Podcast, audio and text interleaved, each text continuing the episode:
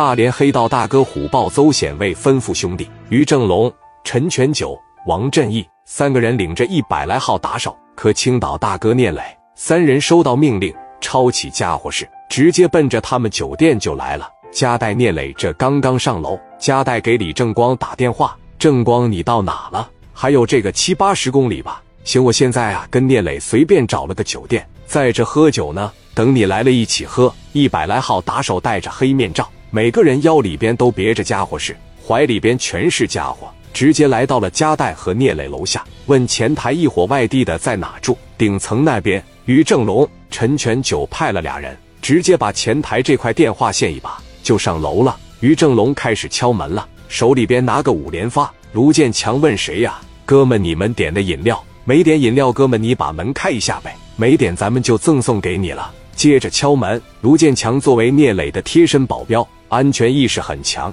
一想不对劲，把家伙事拿出来对着门口。卢建强从猫眼里边一看，我操，一百来号人手里边拿着东西，李正光还没到。一百多个打二十多个，没有任何的胜算。现在要做的是拖延时间，等李正光多一个人多一份力量。而且如果说正光来打一波包抄的情况下，对咱们是有利的。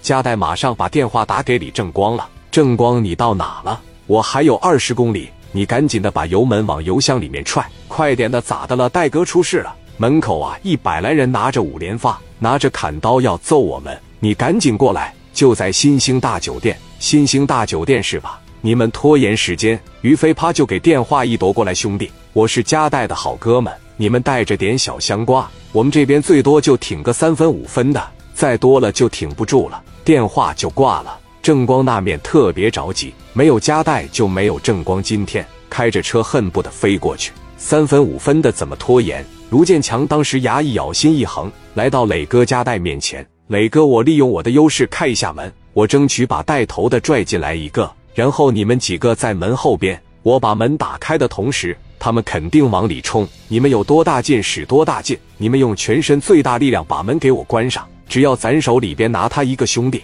最好是个领头的，咱们就能占据优势，拿他当人质，没问题。哥几个来到门口，卢建强手已经准备好了，一鸣开门，这一掌往后稍微再一拉，那边往里进，瞅准陈全九，直接就薅进来了。屋里人突然一关门，人家那帮人就打算往里进，但是晚了，一揪进来，嘎巴一下把门一关锁上。卢建强当时把家伙顶脑袋上了，别动，外边人当当在外边凿门。好就好在这是个防盗门。聂磊来到陈全九的跟前，家伙是往脑袋上一顶，告诉你呀，外边这些人但凡要是敢往里打，咱们就瞄着门口这个地方射击，我保证最先进来的那一大片，我全给他们销户，知道吗？给外边说一声，陈全九当时一看，你们这是事先早有准备啊！陈全九一叹气：“那个龙哥，你们别进来了，他们手里边的家伙事也不少，头一波冲进来的肯定得倒下一大片，你们从长计议一下子。